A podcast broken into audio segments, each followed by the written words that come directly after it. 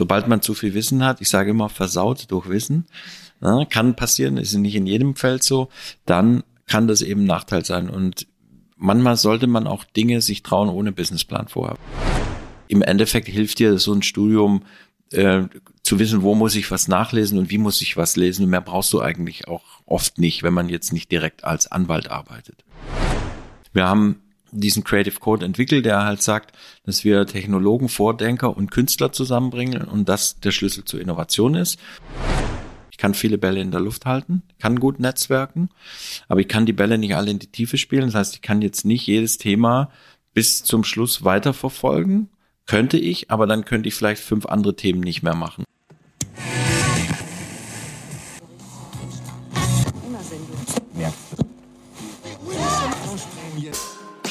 Willkommen bei The Medium is the Message, dem Podcast vom Medianet Berlin-Brandenburg, einem interdisziplinären Netzwerkverein der Medien-, Kreativ- und Digitalwirtschaft. Ich bin Janine Koch, Vorstandsvorsitzende von Medianet und regelmäßig spreche ich mit VertreterInnen aus den unterschiedlichen Bereichen der Kreativwirtschaft. Ich möchte von Ihnen wissen, was sind die aktuellsten Themen und drängsten Fragen der Branchen und welche unternehmerischen Werte treiben Sie persönlich an? Welche Botschaften möchten Sie in die Welt tragen und welche Rolle spielen Medien und Netzwerke dabei? Ich spreche also mit Menschen, die ihre Erfolgsstories und Stolpersteine, kurz ihre persönlichen Erfahrungen auf ihren Karrierewegen mit uns teilen.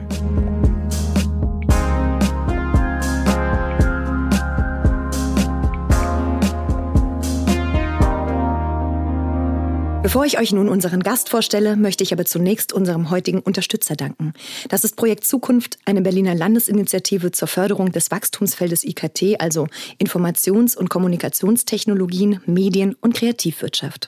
Die Initiative ist übrigens angesiedelt bei der Senatsverwaltung für Wirtschaft, Energie und Betriebe und wird durch den Europäischen Fonds für regionale Entwicklung kofinanziert. Ein herzliches Dankeschön geht an dieser Stelle für diese großartige Unterstützung an Projekt Zukunft und die Senatsverwaltung für Wirtschaft, Energie und Betriebe. Und nun zu unserem heutigen Gast. Normalerweise ist er ständig auf Achse. Aber was ist heutzutage schon normal? Ich bin jedenfalls froh, dass er heute einen Zwischenstopp bei uns eingelegt hat, Martin Eirer.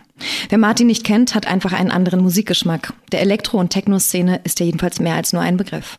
Seit über 30 Jahren ist Martin international als DJ und Produzent gefragt. Er hat mehr als 150 Tonträger auf den angesagtesten Labels wie Renaissance, My Favorite Robot, Get Physical, Rejected oder natürlich auf seinem eigenen Label Kling Klong veröffentlicht. Er feierte zahlreiche Charterfolge, darunter auch ein Goldalbum in UK und Australien, gekrönt von unzähligen Auftritten und Tourneen um die Welt. In ihm steckt aber nicht nur ein leidenschaftlicher Musiker, er hat auch das Unternehmergehen. Sein erstes Unternehmen gründete er 1988, viele weitere folgten. 2012 zog er von Stuttgart nach Berlin. Er hat sich ein Studio gesucht und es zusammen mit seinen beiden Kollegen Jade und Tassilo aufgebaut. Ohne Businessplan.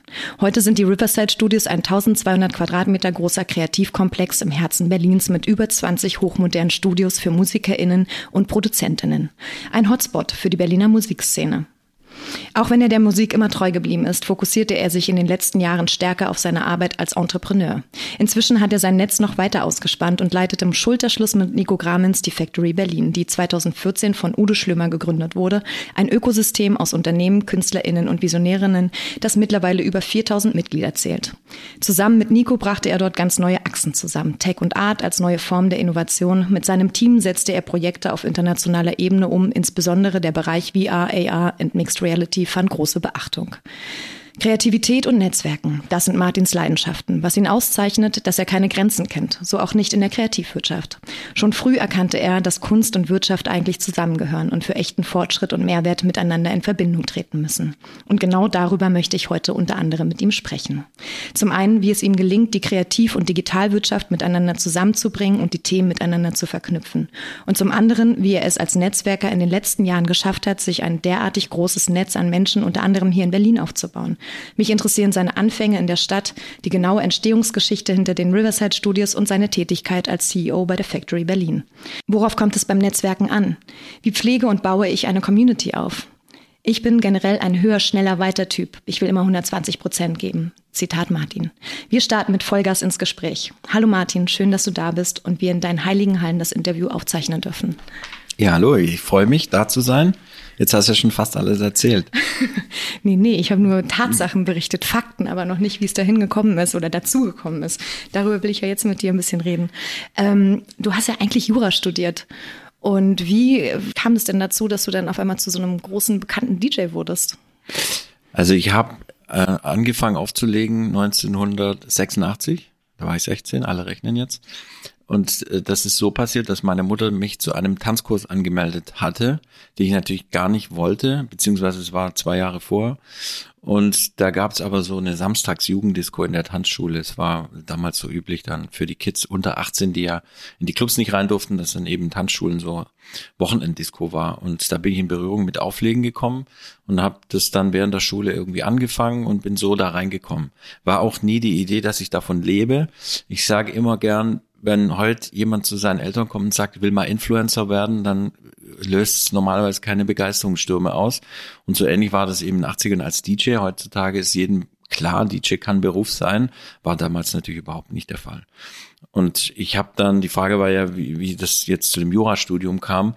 Ich habe dadurch, dass ich so viel aufgelegt habe, dann im, in den folgenden Jahren, nämlich äh, im Gymnasium, dann bis äh, noch ein Jahr Zivildienst, äh, habe ich mir überlegt, was mache ich jetzt? Und auch damals war irgendwie klar, man muss irgendwie was studieren, um, äh, wie der Schwabe sagt, was Gescheites zu werden, einen guten Beruf zu haben. Und da, da fand ich Jura ganz gut, weil ich immer irgendwas managen wollte. Ich aber aus der Schule wahnsinnig viele Lücken hatte, weil ich halt einfach auch nie da war, weil ich wirklich fünfmal die Woche nachts aufgelegt hatte und dachte, mit Jura kann ich ja nochmal von Null anfangen. Also die ganzen Fächer Mathe und so, die gibt's da halt nicht. Und so kam ich dann dazu, dass ich mich in Tübingen für ein Jurastudium eingeschrieben habe, das auch wieder erwarten bekommen habe. Da gab es einen Numerus Clausus drauf, den ich gar nicht bei weitem nicht hatte, aber bin da irgendwie durch ein Losverfahren reingerutscht. Und so habe ich dann Jura studiert. Und hat dir das Jurastudium jetzt irgendwie noch was genutzt äh, im Nachhinein? Ja, total viel. Also es ist ja schon gut, sich mal ein paar Jahre äh, sich mit Dingen zu befassen, die erstmal auch nicht nur Spaß machen. Das klingt jetzt so, das ganze Studium macht keinen Spaß, stimmt auch nicht, aber man muss sich eben tief in Sachverhalte einlesen, muss in äh, vier Wochen, fünf Wochen Hausarbeit schreiben oder mal auf Klausuren lernen, sich mit Dingen befassen in die Tiefe, die man ich glaube heutzutage damals auch schon, aber immer weniger kann, weil wir durch so soziale Medien, durch die ganze Nutzung der Medien auch mittlerweile nicht mehr gewohnt sind, eben viel Aufmerksamkeit in so ein Thema reinzugeben. Und das hat mir sehr geholfen. Mir hat auch sehr geholfen, juristisch zu denken. Ich habe in den Jahren viel gemacht mit Jura. Ich habe viel Bandübernahmeverträge, Urheberrechtssachen. Äh, also kenne ich mich sehr gut aus. Und im Endeffekt hilft dir so ein Studium, äh, zu wissen, wo muss ich was nachlesen und wie muss ich was lesen. Und mehr brauchst du eigentlich auch oft nicht, wenn man mhm. jetzt nicht direkt als Anwalt arbeitet. Mhm. Okay. Und dann kam ja irgendwann dein riesiges Talent zum Netzwerken dazu. Wann, wann hast du das das erste Mal entdeckt? Ich weiß gar nicht, ob das so ein Talent ist oder ob das, das ist immer so eine Frage, über die denke ich viel nach, wenn ich mit, auch mit jungen Leuten drüber rede. Ich glaube, als junger Mensch hat man meistens eher nicht kein Talent zum Netzwerken, weil man auch nicht auf andere Leute zugeht, außer man ist jetzt super extrovertiert und das war ich überhaupt nicht früher. Äh, ich glaube, das ist so entstanden dadurch, dass ich früh in dann Diskotheken gearbeitet habe und in Clubs und an der Bar und aufgelegt und dann äh, kriegt man einfach ganz viel Kontakte zu ganz unterschiedlichen Schichten. Also ich habe das schon im Studium dann auch gemerkt. Wenn du aus einer Disco kommst, hast du vom Handwerker bis zum Rocker redest du irgendwie mit jedem und bis zum Geschäftsmann. Und da gibt's viele, die kommen direkt aus der Schule ins Studium und haben gar keine so eine Berührung. Und dadurch kriegst du halt automatisch schon mal eine Bandbreite. Und ich glaube, dass die, die Grundbedingung, um gut netzwerken zu können, ist überhaupt erstmal mit verschiedenen Menschen, Gruppierungen klarzukommen und zu verstehen, wie ticken die, wie kommunizieren die und dann im Laufe der Jahre vielleicht schon Bewusstsein dafür zu entwickeln, dass es eine ganz wichtige Basis ist, um irgendein Geschäft und irgendein Business zu machen. Ich habe gerade gedacht, dass man natürlich auch gewissermaßen äh, sowas braucht, was man anbieten kann als äh, so gegenüber. Also man ist ja, man kommt ja, wenn man ins Studium kommt, so ein bisschen wie ein ungeschriebenes Blatt da rein und hat da noch gar nichts im, im, im Gepäck, im Portfolio, was andere Leute interessant finden können als Netzwerkeffekt sozusagen. Insofern ist einerseits sozusagen die Empathie und die Fähigkeit, mit den Leuten reden zu können und sich auf die einzustellen, aber auch irgendwie was anzubieten, oder? Ja, ich glaube, erstmal hat jeder was anzubieten, außer man hat gar keine Interessen. Ich würde mal sagen, es man hat immer Interessen. Also, aber es ist ein guter Punkt. Das ist erstmal auch Gesprächsstoff zu haben. Wenn ich mich mit anderen unterhalte, habe ich spannende Inhalte, haben viele Leute Interesse, sich mit mir zu auseinanderzusetzen. Dann ist gut, man hat was anzubieten. Und klar, wenn man äh, aus dem Nachtleben kommt, finden es erstmal viele spannend. Das ist schon mal ein guter Ansatzpunkt. Ich habe aber später gemerkt, als ich äh, viel, viel später, Jahre später mit DJ Sammy gearbeitet habe, der damals mit Luna ganz erfolgreich war, der hat Echos bekommen und Millionen von Platten verkauft. Und ich war ganz viel mit dem unterwegs und der hat sich immer mit allen über Fußball unterhalten. Und ich habe zwar als, als Jugendlicher mal Fußball gespielt, wie man das so meistens tut, in Süddeutschland als junger Mann, aber ich war da nicht so richtig im Fußball. Und da habe ich gemerkt, ich stehe da immer nur daneben. Und habe dann tatsächlich bewusst mich eingearbeitet ins Thema Fußball. Habe mir ein Sportbild äh, regelmäßig gelesen, habe mir Infos über Vereine reingeholt. Und dann sind zwei Dinge passiert. Zum einen hat es mich angefangen, wirklich zu interessieren, weil ich es spannend fand.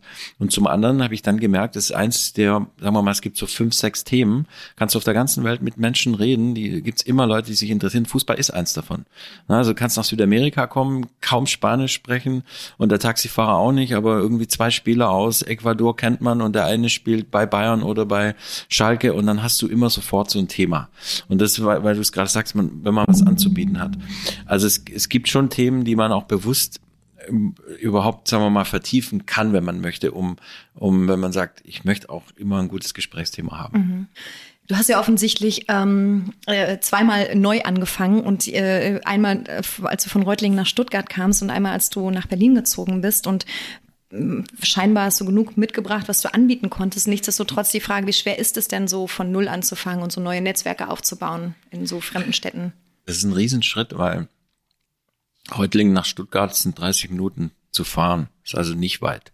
Aber dahin zu ziehen ist eigentlich, also kannst du auch 500 Kilometer wegziehen. Man denkt halt immer, ja, ich wohne ja da um die Ecke, aber du fährst eigentlich nicht mehr zurück, sondern in dem nächstgrößeren Netzwerk, wenn du ein größeres gehst, ich vermute, weil man aufs Land zieht, ist vielleicht andersrum, aber da, da gibt's auch einen spannenden Artikel von James Courier, empfehle ich nachzulesen, der in die Tiefe analysiert, was solche privaten und beruflichen Netzwerke mit neben seinem Leben ausmachen, auch bis in mathematische Tiefe erklärt, super spannend. Und ich habe es aus dem Gefühl damals gemacht. Wir hatten in Reutlingen, das ist eine Stadt mit 100.000 Einwohnern, wo ich eben äh, Abitur gemacht habe, hatten wir zu dritt unsere erste oder zweite Firma mit Plattenlabels. Und mir war irgendwann relativ schnell klar, du musst, wir müssen in eine größere Stadt gehen, dann kriegst du auch so das nächste Level. Und allein auch schon es, es, es ist vielschichtig. Zum einen hast du ein lokales Netzwerk, was in einer großen Stadt logischerweise größer ist. Man wird aber auch in der Geschäftswelt anders ernst genommen, ob man aus dem Dorf kommt, aus einer Kleinstadt oder schon aus einer größeren Stadt oder aus Berlin. Das ist auch so ein psychologischer Faktor. Und da habe ich zu meinen Partnern, waren drei, gesagt, wir müssen eigentlich nach Stuttgart gehen, weil es läuft gut, da können wir noch nächstes Level gehen. Einer von den drei ist dann Reutling geblieben. Und der ist da auch bis heute noch. Ob er jetzt glücklich ist oder nicht, weiß ich nicht. Aber im Sinne von Businessentwicklung, glaube ich, waren das die richtigen Schritte. Und wenn du dann eben diesen Schritt tust und ziehst um, fängst du erstmal fast bei Null an. Dann wird dir erstmal klar, wie viele Leute du kennst. Vor allem, wenn du im Nachtleben unterwegs bist, kennst du immer einen, der irgendwas hat, was, also es ist Wahnsinn, was man für ein Netzwerk hat. Mhm. Und wenn du das mal aufgibst und die nächste Stadt ziehst, dann wird dir das erstmal bewusst eigentlich, mhm. was du da hinterlässt. Das ist aber auch gut ab und zu. Wie viel Einwohner hat Stuttgart? Äh, 600.000. Okay. Und die, der Raum Stuttgart hat zwei Millionen. Also das ist schon ein deutlicher Schritt ja. von Reutlingen mit 100.000 dann nach Stuttgart. Wie krass war denn, wie krass muss dann der Umzug nach Berlin gewesen sein, als sich das fast verdoppelt hat? Also ich meine, 2012 waren es ja noch nicht. Wie viel waren wir da? 3-1 vielleicht oder so? Ja, also da muss man jetzt fairerweise sagen, da bin ich schon 15 Jahre um den ganzen Globus geflogen ja, gut, okay. und bin von Sao Paulo über Mexico City und Tokio überall unterwegs gewesen und da fand ich es auch gut, in einer kleineren Stadt zu wohnen, nämlich Stuttgart. Das fand ich dann als Kontrastprogramm äh, gut. Ich habe mich da immer wohl gefühlt, war viel in Berlin seit den 90ern, Love Parades aufgelegt, im Tresor, in den ganzen Clubs. Also ich habe schon hier extrem viel getan und, und war immer hier auch connected. Habe aber immer gesagt, ich muss jetzt nicht auch nach Berlin ziehen, so wie die meisten. Ich bin da eigentlich ganz happy in Stuttgart, so mit dem äh, Umherfliegen. Hatte mein Studio in Stuttgart und zu mir sind auch viele gekommen, mit denen ich gearbeitet habe, auch aus Berlin. Und dann saß ich irgendwann da mit einem Freund Der Chopstick ist sein Künstlername, der ganz viel mit Leuten, mit Kalkbrenner produziert hat und so weiter. Und da wurde mir auf einmal klar, ich muss eigentlich auch jetzt den nächsten Schritt machen, weil der große Unterschied ist, wenn du in eine andere Stadt gehst, kannst du zwar ab und zu da sein, aber diese Zufälle, die eigentlich oft genau das ausmachen, wo viele Dinge passieren, die sind dann halt relativ reduziert, mhm. weil du bist ja immer nur zwei oder drei Tage da und das ist dann alles geplant. Mhm. Wenn du aber wo wohnst und bedienst viele Netzwerke in der Stadt oder auch in, bewegst dich in vielen äh, Zirkeln, dann kommen auch Leute aus, aus der ganzen Welt, vor allem hier in Berlin natürlich, dann passieren eben auch diese ganzen Zufälle, die, und die sind halt wichtig. Ja. Und da war mir klar, irgendwann mal doch, ich muss eigentlich, also ich muss hierher gehen, weil wenn es um Musik geht und Kreativbranche, dann ist Berlin eine der Städte auf dem ganzen Globus. Mhm. Und da ist die Chance, dass sie noch im eigenen Land ist. Und deswegen 2012 bin und, ich dann hergezogen. Und welcher Zufall hat dann sozusagen dafür gesorgt, dass das Riverside Studio gegründet wurde und ähm, das so eine Ausprägung angenommen hat, wie, wie sie jetzt ist? Also erstmal hatte ich sechs Monate so ein Übergangsstudio. Ich musste das ja für mich organisieren. Mhm. Also erstmal privat wohnen, Familie, drei Kinder, äh, Firma, Studio, muss laufen, muss wegfliegen und hatte dann über Netzwerk, über Freunde die Möglichkeit, im, in den Arkona-Höfen, da waren ganz viele Studios und da mussten irgendwann alle raus und war klar, sechs Monate kann ich da noch sein und da hatte ich dann so ein Übergangsstudio und habe mir dann äh, die sechs Monate vorgenommen, jetzt suchst du dir dann was nachdem du da deine Base hast. Hatte ich mir viel einfacher vorgestellt, weil ich gedacht habe, dass Berlin als so große Stadt mit so vielen Freiräumen, was man immer hört, eigentlich bestimmt easy ist, ein Studio zu kriegen. Klar wissen wir alle, Gegenteil ist der Fall. Es ist absolut irre schwer gewesen, auch schon 2012. Jetzt ist es noch schwerer und bin dann rumgefahren jeden Tag, wirklich überall geguckt, habe mir Sachen angeschaut, äh, auch gesucht, mit Leuten gesprochen und äh, kurz vor knapp, nachdem die sechs Monate rum waren, hat mich dann jemand angerufen hier aus der Pfühlstraße, da wo wir jetzt sind, ähm, in den Wissinger Höfen, da am Schlesischen Tor. Und da wären Flächen. Und so bin ich dann hin, habe sie mir angeguckt und war total angezündet, weil ihr Wasserblick ist.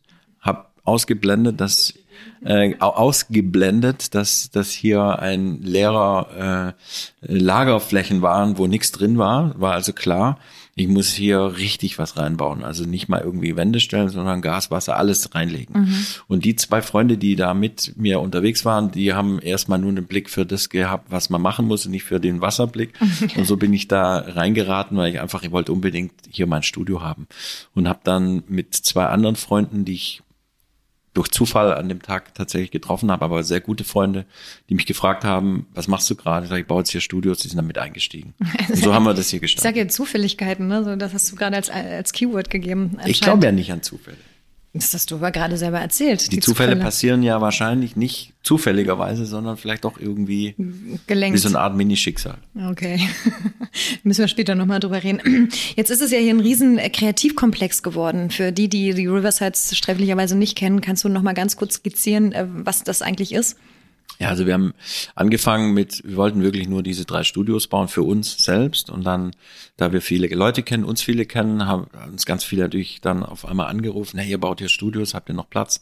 So haben wir dann Flächen um Flächen angemietet, war dann auch tatsächlich ein bisschen planlos im ersten Moment, weil wir erstmal gar kein Geld dann hatten und ziemlich in Schwierigkeiten geraten sind drei Jahre lang, haben es aber dann doch hingekriegt und sind dann irgendwann, heute sind wir 27 Studios es waren dann so Phasen, ne, gab, am Anfang waren es die drei, dann haben wir, glaube ich, acht geplant, dann haben wir nochmal eine Fläche dazu genommen und jetzt sind es eben, wir haben jetzt insgesamt 3000 Quadratmeter hier im Haus, haben in den Jahren erstmal ein Geschäftsmodell überhaupt entwickeln müssen, weil wir nicht vorhatten, eine Firma zu eröffnen, sondern wir wollten einfach nur Studios bauen. Im zweiten Schritt dachten wir, naja, ist irgendwie cool, auch gute Leute um uns zu haben, die wir mögen, haben dann, was ich heute vielleicht im, im Rückblick Kuration nennen würde, haben dann aus dem Gefühl heraus nicht die Leute genommen, die am meisten gezahlt haben oder am dringendsten Studio gebraucht haben, sondern auf die wir Lust hatten, haben auch mal zu Leuten Nein gesagt, haben sogar aktiv Leute angerufen aus anderen Ländern, aus anderen Städten und äh, gesagt, wir machen jetzt ein Projekt,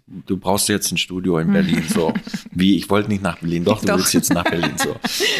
Und so entstand dann aber eine, eine, ja, eine Community, ein Wort, was ja viel benutzt wird, aber es ist, ist mal zumindest es ist eine Art Community Building von uns passiert, aus einem Gefühl heraus und daraus entstand eben jetzt dieses Netzwerk an 60 festen Produzenten, Künstlern, Songschreibern, Musikern, die hier ihre Räume haben. Wir wollten von Anfang an nicht so ein Tagesvermietmodell haben, weil das war eigentlich nicht unsere Idee, sondern das sind fest vermietete Räume an, die, die hier bei uns sind. Wir nennen die Residents. Und die machen da ganz unterschiedlich ihr Business eben.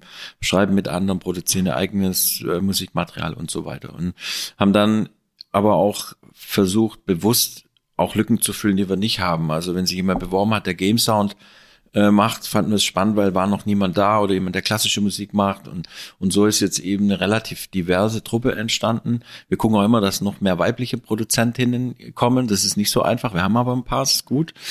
Äh, aber so ist eben so ein diverses, ähm, ja, so ein Community System hier entstanden, wo man sagt, man fühlt sich immer wohl. Es ist wie so eine Art Safe Space für, für Musiker, wo jeder weiß, Augenhöhe ist egal, welche Musik man macht. Und so entstand mal im ersten Schritt mal das, was wir, sagen wir mal, im Ursprung zwar nicht geplant haben, aber eben so diese Musik-Community. Dann habe hab ich in den folgenden Jahren, nachdem wir irgendwann gemerkt haben, Mist, wir haben ja eine Firma hier, wer macht denn das jetzt?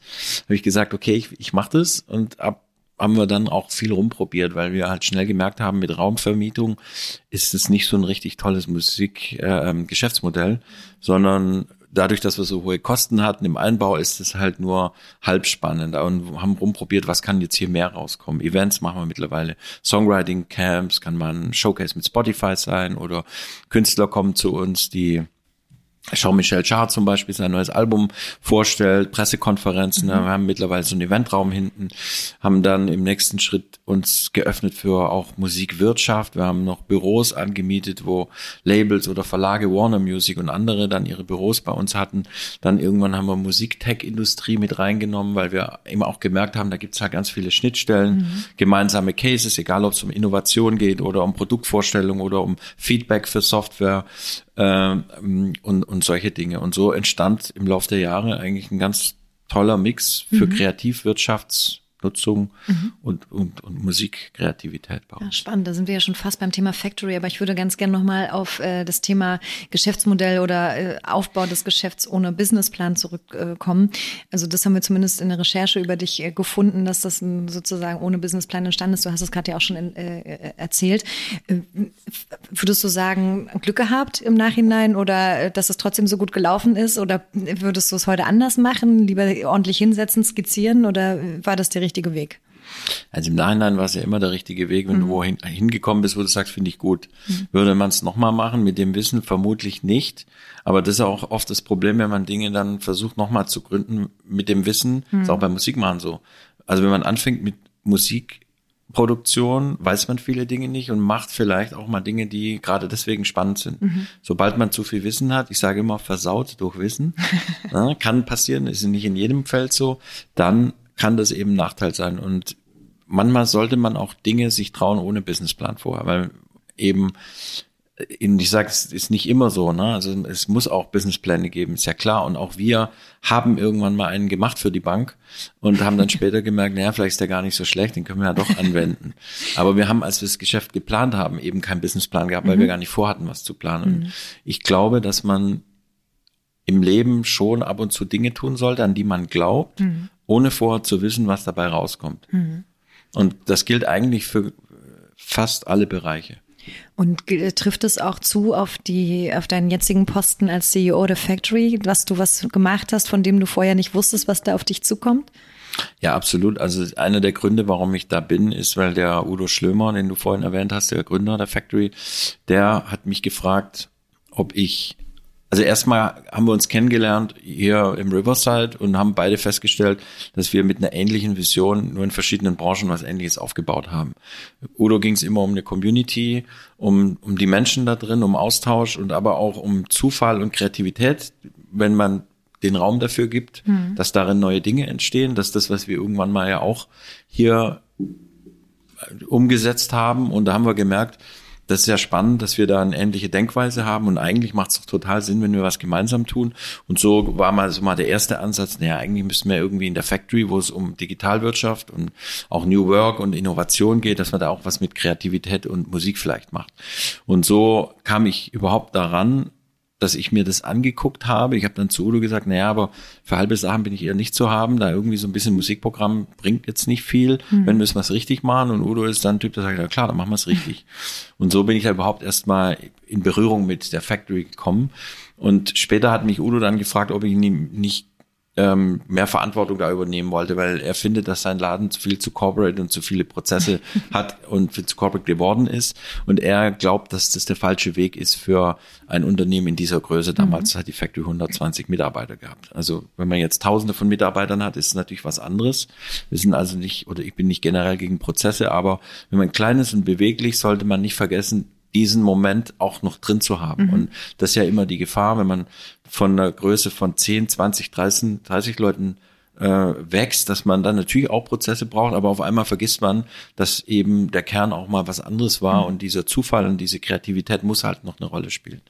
Und so hat er mich gefragt und ich habe es mir dann vier Wochen angeguckt, weil ich erst ähm, jetzt nicht unbedingt danach geguckt habe, in ein neues Unternehmen zu kommen. Ich habe immer mein eigenes Ding gemacht mhm. und fand es dann aber so spannend, und die Leute, die da sind, die spannende Sachen machen, die gründen. Ich fand es wirklich irre inspirierend. Nach 30 Jahren Musikbranche muss man fairerweise sagen, ist wahrscheinlich mit jeder Branche so, ist auch mal schön, was ganz Neues zu mhm. machen. Und so bin ich dann in die Factory gekommen. Und ich habe bis heute versuche ich, das ist auch so ein bisschen, wo die Frage ja darauf hinzielt, auch genau das noch mit reinzubringen, dass man Sachen ausprobiert. Mhm. Weil man ist halt schnell mit einer Brandstrategie in einer neuen Stadt, den Campus, den wir aufmachen, zu sagen, das ist die Strategie so und so. Aber wir haben ja noch nie einen Campus woanders aufgemacht. Und vielleicht mhm. sollte man mal das ausprobieren, dass wir zwei Instagram-Accounts haben, mhm. obwohl es vielleicht in die Brandstrategie nicht reinpasst. Und dann kann jeden, man. du meinst für jede, für jeden Campus einen? Es war jetzt so ein Beispiel, ja, ja. Ne, weil das Team vor Ort in Hamburg sagt, wir brauchen einen eigenen Instagram-Account.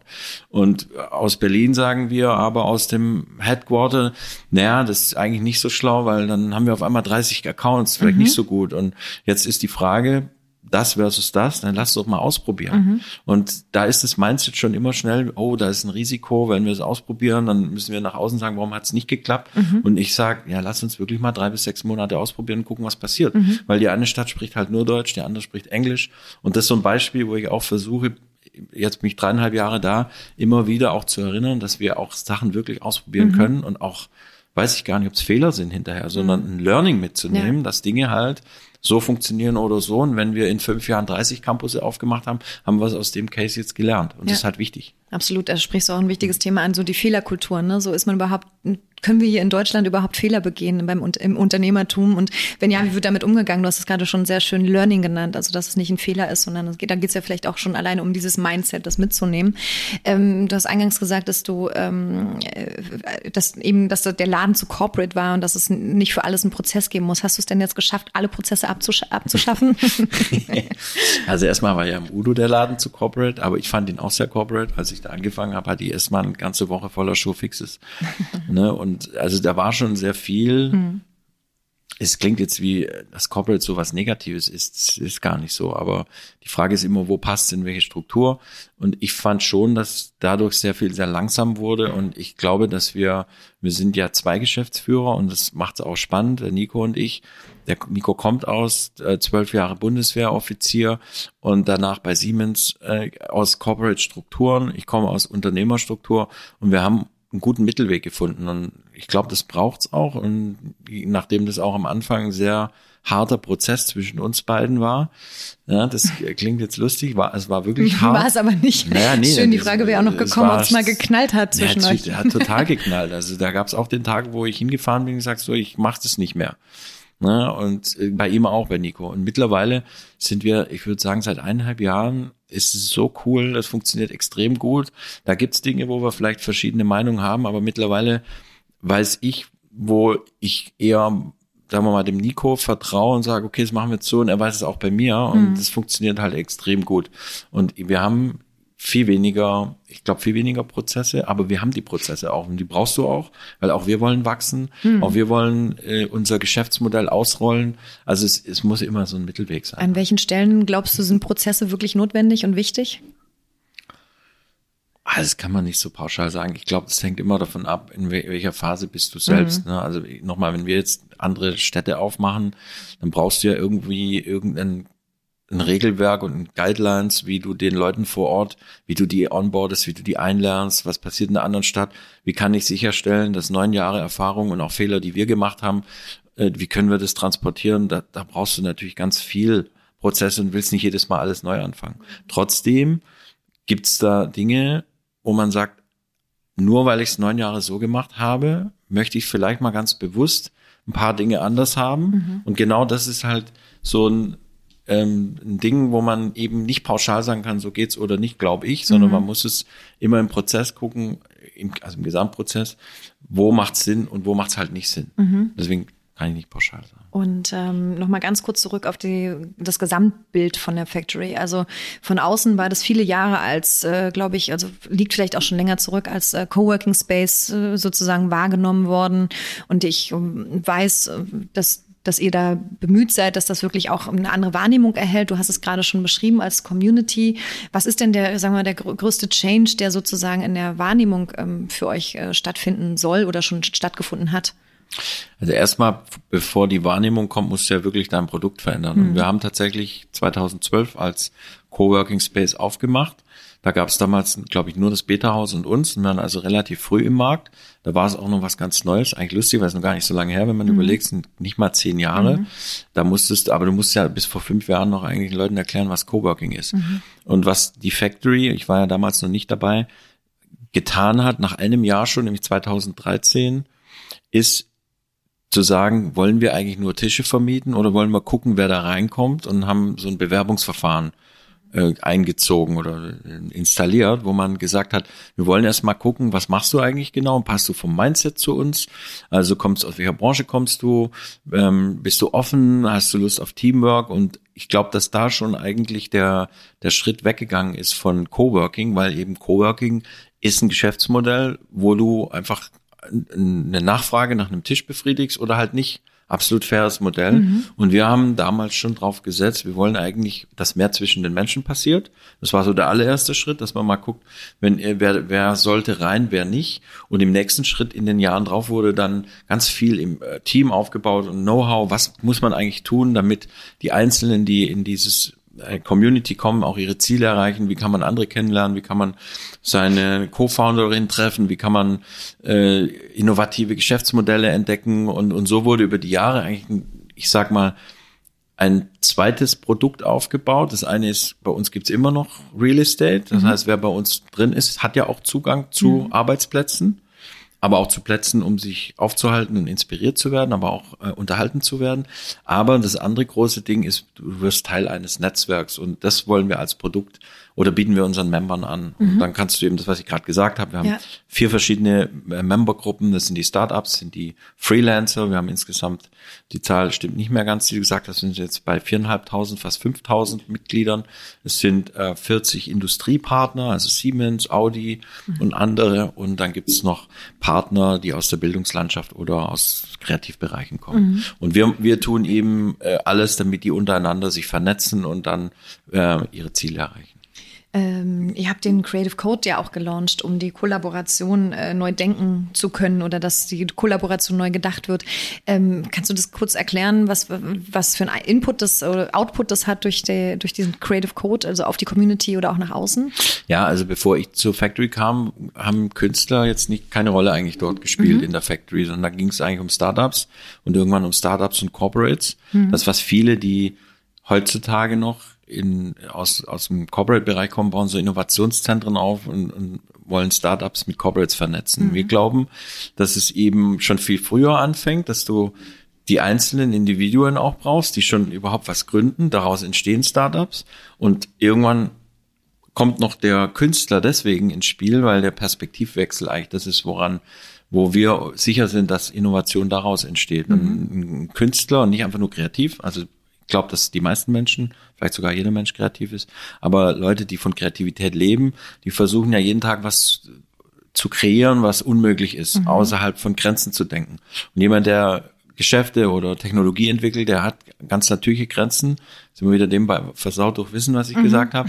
Der denkt schon gar nicht in, in Richtungen, die eigentlich nicht machbar sind. Und wenn du die beiden zusammenbringst, dann mhm. zwingt dich der Künstler, diese Grenzen, außerhalb dieser Grenzen zu denken. Und wir haben diesen Creative Code entwickelt, der halt sagt, dass wir Technologen, Vordenker und Künstler zusammenbringen und das der Schlüssel zur Innovation ist und haben eben diese neue Gruppe an Membern bei uns in die Factory mit äh, implementiert und mittlerweile haben wir Künstler, die Technologie und Kunst machen und da gibt es sowieso viele Schnittstellen, nicht nur an, an Kreativität, sondern tatsächlich auch an Technologie und wir bringen die dann auch aktiv zusammen mit der Industrie. Da gibt es so Innovation Driver, nennen wir das Challenges, wo wir wirklich mit Corporates zusammen äh, die Künstler zusammenbringen, die arbeiten an neuen Produktideen und da entsteht wirklich ein Austausch. Ja, spannend. Und, und da hast du ein, ein konkretes Beispiel an Dingen, die entstanden sind, irgendwas, worauf du besonders stolz bist, was da aus diesem Creative Code oder auch aus der Community heraus entstanden ist? Ja, also wenn man sich mit den Leuten unterhält, die, die sich da bei uns äh, bewerben, also wir haben so ein Artist in Residence Programm, das sind immer so 250 Bewerberinnen und Bewerber weltweit. Und davon wählen wir dann 25 aus. Die können dann drei Monate bei uns arbeiten. Da bin ich immer total geflasht, wenn ich mit denen mich unterhalte, was die alles machen. Die haben teilweise einen Doktor in Quantenphysik und machen Blockchain ja. und Kunst oder Musik und KI. Jemand misst Gehirnwellen und macht Musik daraus. Und was die alle aber trotzdem tun, ist, sie denken viel mehr über, über ein viel größeres Thema nach. Technologie in der Rolle für den Menschen, gesellschaftliche Themen und so weiter. Und da, da denke ich mir, wow, das ist so inspirierend und so spannend. Das mal das eine. Und das andere ist, wenn man sich mit Startups befasst, die aus so einem Bereich kommen, wie zum Beispiel Xibit, die machen äh, virtuelle Objekte in den Raum, die man mit so Goggles, das sind so Headsets, wo man eben auch wirklich durchgucken kann. Also keine VR-Headsets, mhm. sondern man kann auch die, das ist wie so eine Art Augmented Reality, äh, platzieren Kunstobjekte im Raum und haben eine, eine, eine wahnsinnig äh, ähm, innovative Technologie, um Eye-Tracking, also Augen und Hand zu messen. Mhm. Können die bis auf ein Mühe genau messen und machen es dadurch möglich, dass jeder, der die Brille aufhat, diese Objekte anfassen kann und im Raum woanders platzieren und dann ist es da für jeden. Und das ist mal der, sagen wir mal, der eine Kreativcase, auf der anderen Seite, diese Technologie ist so innovativ, dass sie mit SAP auch andere Modelle mit dieser Technologie für Produktdesign mhm. machen. Und das ist so ein konkretes Beispiel, dass eben solche Künstler nicht einfach nur Dinge tun, die uns erfreuen und uns eine bessere Zeit geben, was übrigens auch gut ist und mhm. wichtig, weil es inspiriert, sondern dass dahinter halt eben auch immer mehr äh, wieder was zusammenwächst, was ich sage, unter Leonardo da Vinci vielleicht schon mal da war, mhm. dass Leute, die Kunst und künstlerisch sind, Technologie entwickeln. Mhm. Und da kommen wir jetzt gerade wieder hin. Ja, spannend, okay. Dann vielleicht nochmal abschließend zum Thema Factory an der Stelle. Was kannst du das irgendwie zusammenfassen nochmal für unsere ZuhörerInnen? Äh, was sind so eure unternehmerischen Werte? Was ist die Vision von der Factory? Auch gerade die für die nächsten, weiß ich nicht, ein, zwei, drei, vier Jahre?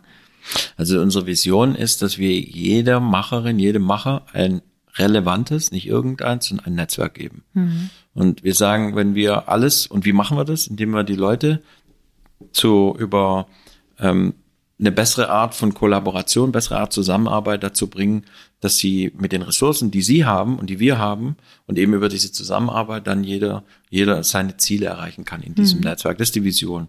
Und das messen wir mit ganz vielen verschiedenen, gibt harte und softe Faktoren, weil es eben nicht nur nach einer tollen Welt klingen soll, sondern mhm. wir sind eine ganz normale äh, businessgetriebene Organisation, wollen auch äh, wirtschaftliche Bedingungen für uns erfüllen. Das heißt, wir messen, wie viel Funding ging in Startups bei uns rein, wie viel Gründungen sind es im Jahr, 19 Prozent in Berliner Gründungen sind bei uns in der Factory. Mhm. Wir haben 1580 Firmen auf unserer Adresse registriert. Wie viel Innovationsprojekte sind erfolgreich bei unseren Industriepartnern gelaufen? Dann gibt's auch weichere Faktoren, die wir abfragen. Ähm, wie viel Trusted Connections, also Verbindungen hast du in unserer Community gemacht? Viele Leute hast du kennengelernt, wo du mhm. sagst, es war eine wertvolle Verbindung? Und das, das ist so das, was wir als Netzwerk, als Produkt haben, aber eben dann auch ganz konkret messen, was kommt eigentlich für den Einzelnen, die Einzelne daraus. Spannend. Ich frage mich die ganze Zeit, wann macht ihr das alles? Also ich, du hattest gesagt, 120 MitarbeiterInnen waren es mal, jetzt sind es die Hälfte ungefähr, oder? Genau, ja. ähm, das hört sich an wie unfassbar viel kleinteilige Arbeit. Ähm, das kriegt man aber gut hin, ja, bei den. Also ja, wir sind jetzt viel weniger Mitarbeiterinnen und Mitarbeiter und es hat ein paar Gründe. Natürlich am Anfang, als der Udo das gegründet hat, also wie ich in ähm, Riverside, hat er jetzt nicht die Idee gehabt, ich habe hier ein riesen Businessmodell, mhm. sondern er hat was gegründet, wo er dran geglaubt hat. Und im ersten Moment hast du dann eben viel, was du aufbaust und irgendwann kommt auch der Moment, wo du sagst, so jetzt muss ich es aber wenigstens mal rechnen mhm. und dann muss man auch mal wieder Dinge hinterfragen, muss man alles machen und bringt einem alles was. Das mhm. ist auch manchmal ein gesunder, aber schmerzvoller Prozess. Und so sind wir in der Pandemie. Dadurch, dass die Events, wir haben über 400 Events im Jahr, ist ein ganz wichtiger Faktor, um sich kennenzulernen, um sich auszutauschen, um äh, Relations aufzubauen. Da hatten wir erstmal keine Events mehr. Das war dann erstmal für uns ein sehr harter Einbruch an Umsatz. Auf der anderen Seite ist die Community gewachsen. Wir sind über, über 2000 Mitglieder gewachsen. Das heißt, das, was wir sagen, dass wir ein Netzwerk bieten, mhm. ist, da scheint so der Fall zu sein, sonst hätten sich die, die Leute nicht bei uns beworben. Entschuldigung, hast du das Gefühl, äh, kurz mal reingegrätscht, das Gefühl, dass durch die Pandemie das Netzwerken umso wichtiger wurde? Ich glaube, dass, das, also die Frage ist gut und schwierig so schnell zu beantworten. Ich glaube, dass Netzwerken immer so wichtig ist. Mhm. Ich glaube, dass die Leute A nicht drüber nachdenken, mhm. vielleicht jetzt ein bisschen mehr.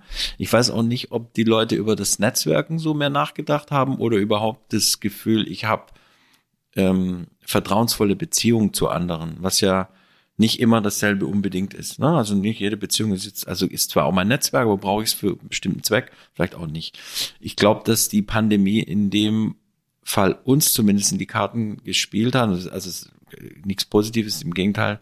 Wie gesagt, wir hatten schwere Zeiten, aber unter dieser eine Aspekt, dass man gemerkt hat, wir glauben ja, dadurch, dass man sich bei uns ja bewirbt und wir nehmen weniger als die Hälfte Bewerberinnen und Bewerber an, weil wir eben nicht einfach wahllos Leute reinnehmen wollen, also gar nicht Exklusivität, dass durch die Pandemie dann auf einmal viel klarer rauskam, wie wichtig das eigentlich ist, dass ich innerhalb von so einem Netzwerk den Leuten vertrauen kann. Mhm. Dass wir so ein Safe Space sind, das, was ich über Riverside auch gesagt ja. habe.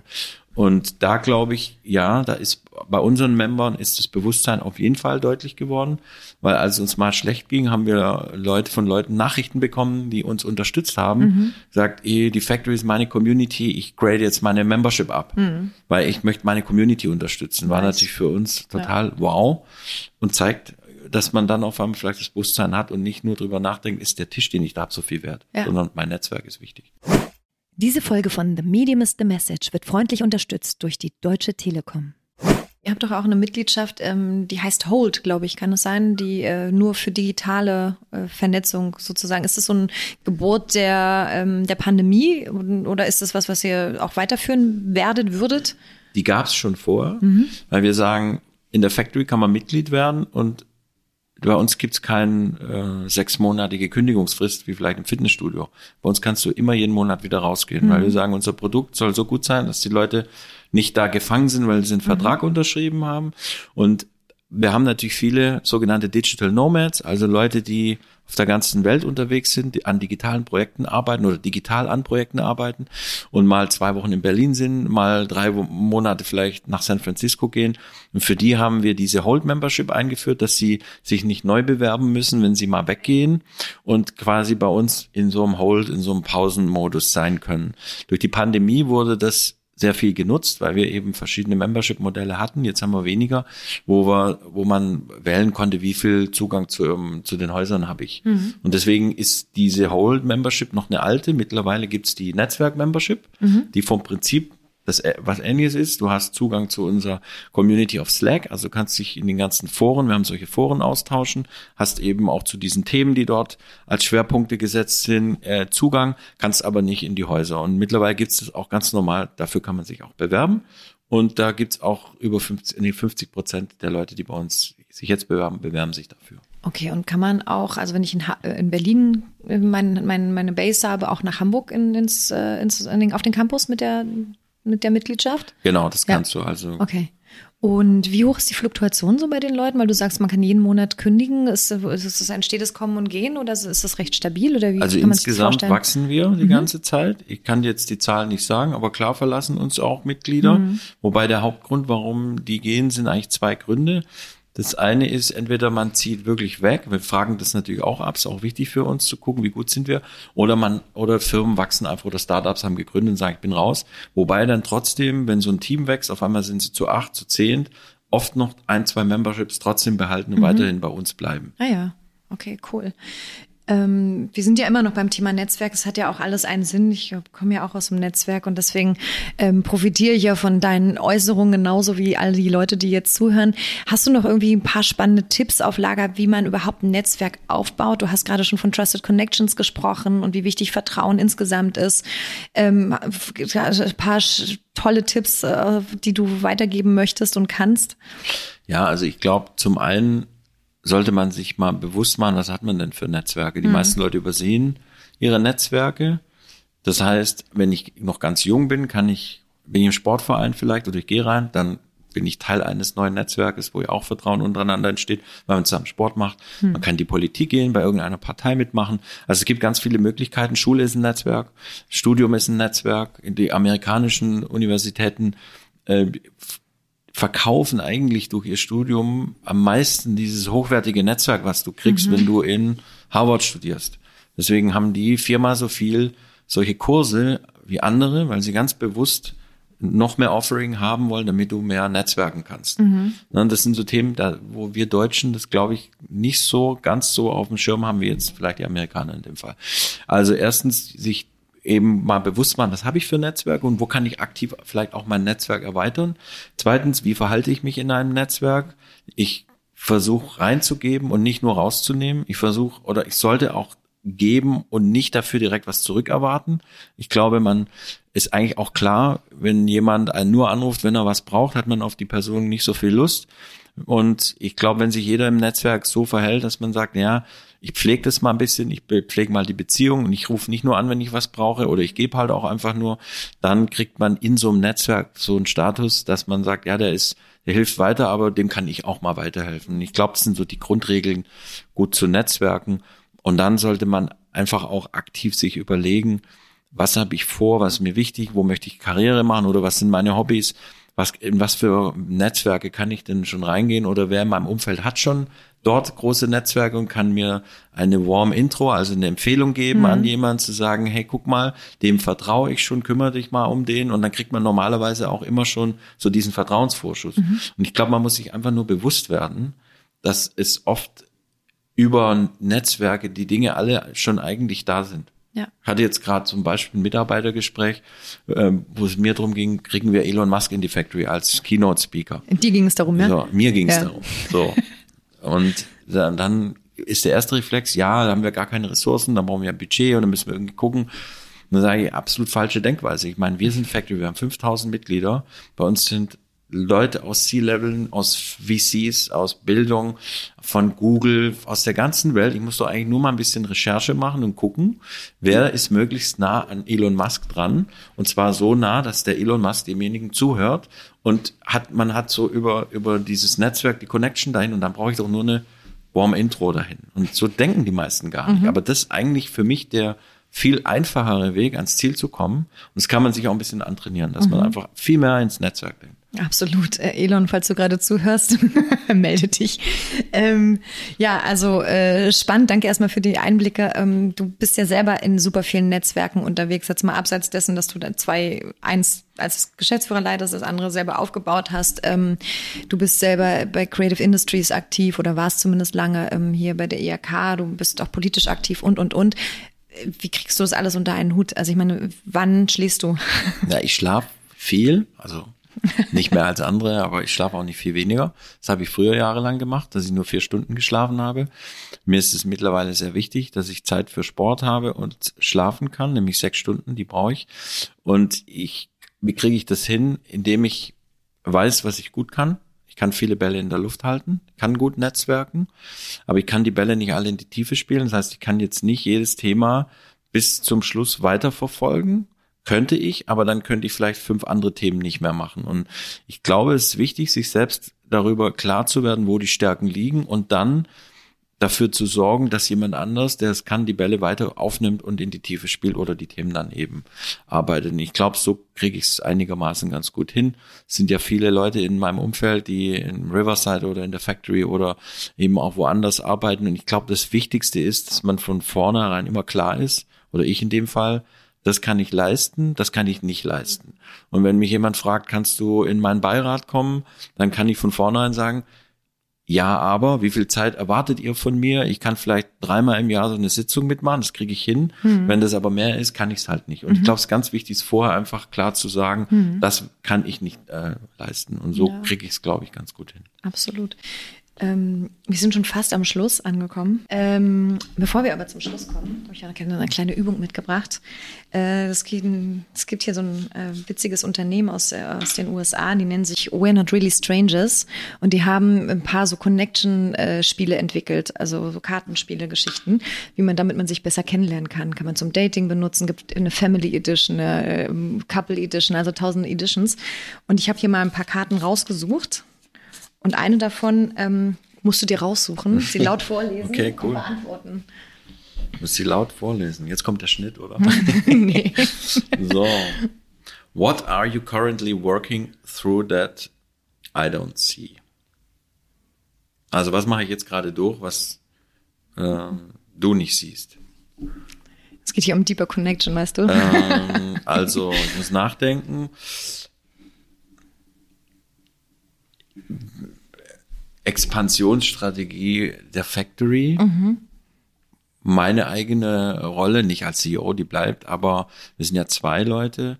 Das ist das, was wir gerade äh, super spannend, gerade nochmal, wir gehen jetzt vielleicht in andere Länder und da muss man sich nochmal aufstellen. Also das ist so vielleicht ein Thema.